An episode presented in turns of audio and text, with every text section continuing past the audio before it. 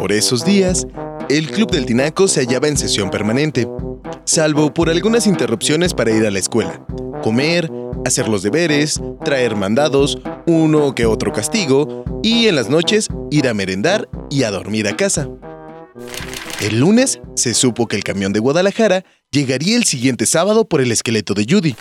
El martes, Pau y Juan Carlos lograron convencer al Chore de que la noche del viernes sacara la grúa del taller para mover una pesada caja y enterrarla al otro lado del parque.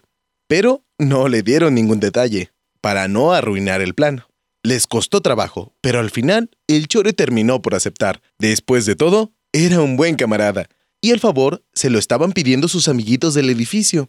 Lo más angustiante fue esperar hasta el miércoles para que Beto y Pepito averiguaran que las obras las terminarían el mismo viernes. Pero como los encargados eran del departamento de aguas, el agujero quedaría abierto hasta el lunes que llegaran los del departamento de jardinería a taparlo. La cosa no podía ir mejor para el club del Tinaco. Y se decidió que ese mismo viernes, en cuanto el chore se retirara con la grúa, ellos celebrarían el funeral de Judy. Por supuesto que Citelina quedó encargada de organizar la ceremonia. Todas esas noches, después de alzar los trastos de la merienda y pedir a don Cuco la bendición, Citelina se pasaba mucho rato despierta, repasando el plan. Ella estaba convencida de que al igual que el gato de su abuelita, la pobre elefanta merecía una digna sepultura. En eso no había duda. Lo otro era que, aunque nadie del club había estado nunca en un funeral, por las películas, sabían que siempre había un padre que leía oraciones de un libro. Aún siendo criatura del Señor, Judy no era una persona, sino una elefanta, y no era correcto que a su funeral acudiera un sacerdote, ni que se rezara ninguna oración. Entonces habría que hacer un discurso de despedida, para pedirle perdón a nombre de toda la colonia. Y sobre todo, deseándole que por fin descansara en paz. Esas certezas iban reafirmándose cada noche en la mente de Citelina. Solo una cosa empañaba su ánimo, y era el pensar que, al sustraer a escondidas el esqueleto del museo, estaba haciendo un acto de justicia elemental, pero también le causaría un grave prejuicio al director del museo, que tan amable había sido con ella. Ese remordimiento era el que más inquietud le causaba, y menos le dejaba dormir. Mientras tanto, el plan seguía su marcha. Los del Club del Tinaco consiguieron tres palas, un rastrillo de jardín, dos cepillos de tallar y varias cubetas de playa. Después, inventaron un pretexto para estar todos juntos en la Alameda, de las 6 de la tarde a las 8 de la noche del viernes. Se les ocurrió contar que era cumpleaños de Ponchito, un niño que vivía del otro lado de la Alameda y que de vez en cuando iba a jugar al edificio. Así no habría mayor sospecha por parte de los papás. A Chore le iban a decir que la caja contenía residuos radiactivos de un meteorito y que al director del museo, a través de Citelina, le pedía el gran favor de enterrarla en el agujero del parque. La noche del jueves, don Cuco notó a su pequeña hija inquieta y distraída. Pusieron la mesa como siempre.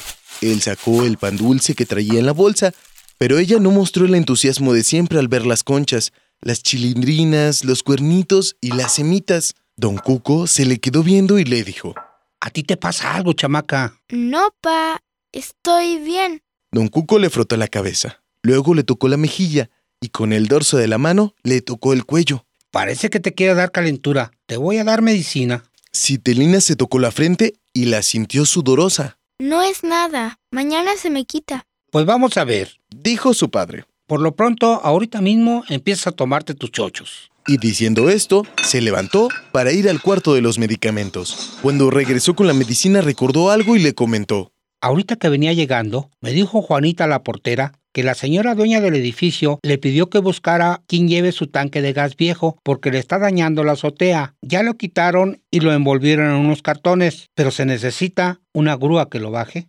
Como la grúa del chore, el del taller. Respondió Citelina sin pensarlo. Luego se tapó la boca arrepentida. Tienes razón, Dijo don Cuco. no se me había ocurrido. Le voy a decir a Juanita. Esa noche cenaron en silencio, mientras veían una película en la televisión. La historia era de un submarino que tenía que entrar bajo los hielos del Ártico para rescatar una cápsula radioactiva. Pero al último minuto, una avería mecánica los obligaba a regresar sin alcanzar el objetivo. ¡Aborten la misión! ¡Aborten la misión! gritaba el capitán desesperado a los maquinistas para que dieran marcha atrás antes de que fuera demasiado tarde. Ya para dormir, don Cuco arropó a Citelina y le puso el termómetro. 37.5. Exclamó. Si te sube más, mañana no vas a ir a la escuela. Pero Citelina no le estaba poniendo atención. Tenía otras preocupaciones en la cabeza. Estaba distraída repasando el plan para rescatar el ataúd de Judy y darle sepultura, tal como ella lo había propuesto a sus amiguitos. Pero seguía pensando en ella, la imagen del Dr. Schwartz y la traición que le estaba cometiendo. En su inquieto sueño se mezclaban sin sentido elefantes, submarinos, esqueletos, directores, grúas y niños corriendo por todas partes. Al otro día en el salón de clases, Citilina seguía inquieta y ponía poca atención a las multiplicaciones que la maestra pintaba una tras otra sobre el pizarrón. Afortunadamente su compañerita de banca llevaba dos días sin asistir a la escuela, así que Citilina podía recostarse a sus anchas sobre el pupitre y perderse en sus sueños.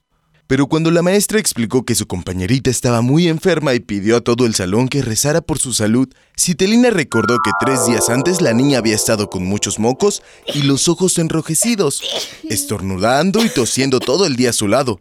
Incluso dejaba los pañuelos usados encima del mesabanco, y eso a ella le daba mucho asco.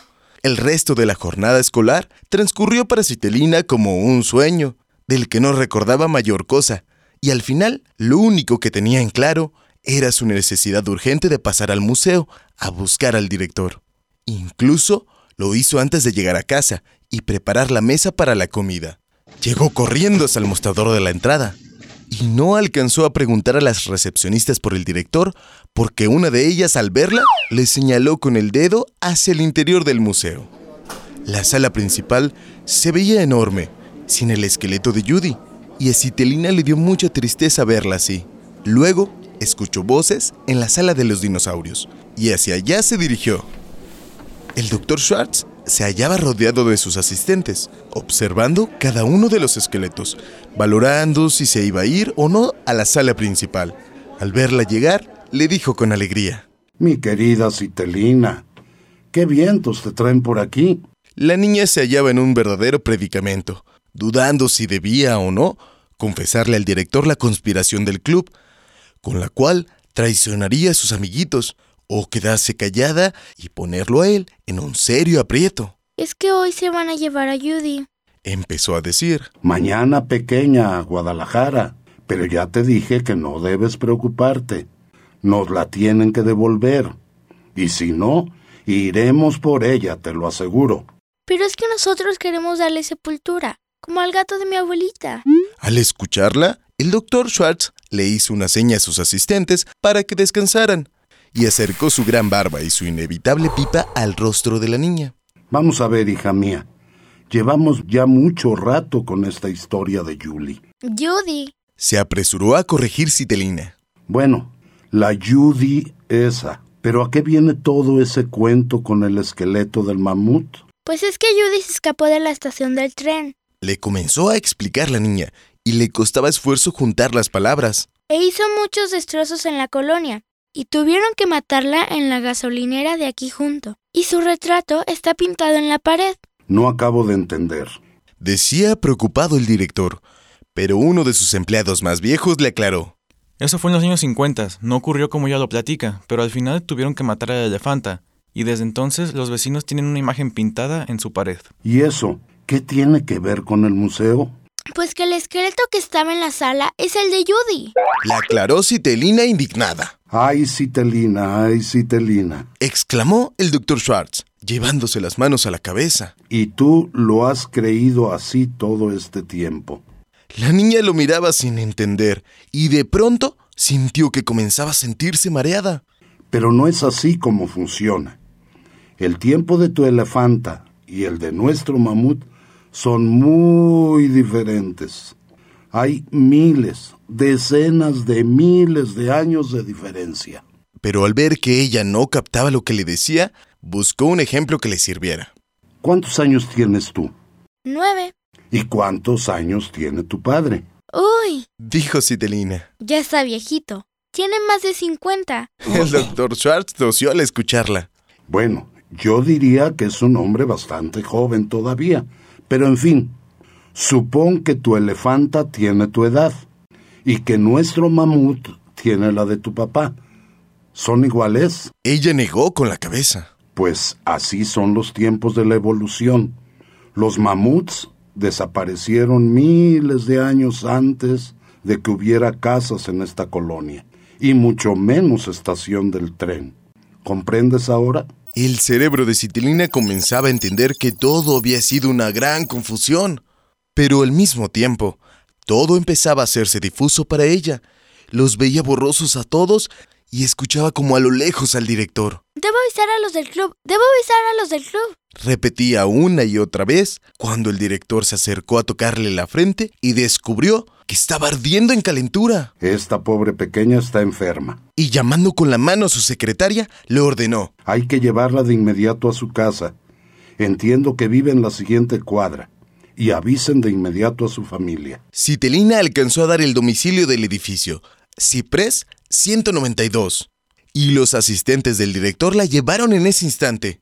Don Cuco comenzaba a preocuparse de no haber encontrado a Citelina en casa, cuando sonó la puerta y unas personas que lo saludaron en nombre del director del museo le entregaron a su hija con muy alta temperatura. Don Cuco llamó al sitio de taxis, envolvió a Citelina en una frazada y salió con ella rumbo al hospital. Aún dentro de su fiebre, la niña se repetía una y otra vez que era urgente avisarles a sus amiguitos que suspendieran el plan, pero no tenía fuerza para explicarle a su angustiado padre. Mientras aguardaba en la banqueta la llegada del taxi, que venía de comprar crema en el estanquillo. ¿Estás enferma? Le preguntó a Citelina al verla sonrojada, bañada en sudor y sostenida por su papá. Citelina apenas alcanzó a susurrarle estas palabras. Aborten la misión, por favor. Dile a Juan Carlos que aborten la misión. En eso llegó el taxi, su papá la subió y se fueron al sanatorio. Antes de llegar a su casa, la pequeña Aldara tuvo el tino de tocar en la puerta de Juanita, la portera, y preguntar por Juan Carlos, que ya estaba en los últimos preparativos del esperado plan. Citelina se puso mala y su papá se la acaba de llevar al hospital. Y te dejó un recado, que aporten la misión o algo así. ¿Y eso qué significa? Preguntó Juan Carlos. Aldarita nomás alzó los hombros y se fue dando brincos a su casa. A las 5 de la tarde se reunieron todos, menos Citelina, en el Club del Tinaco.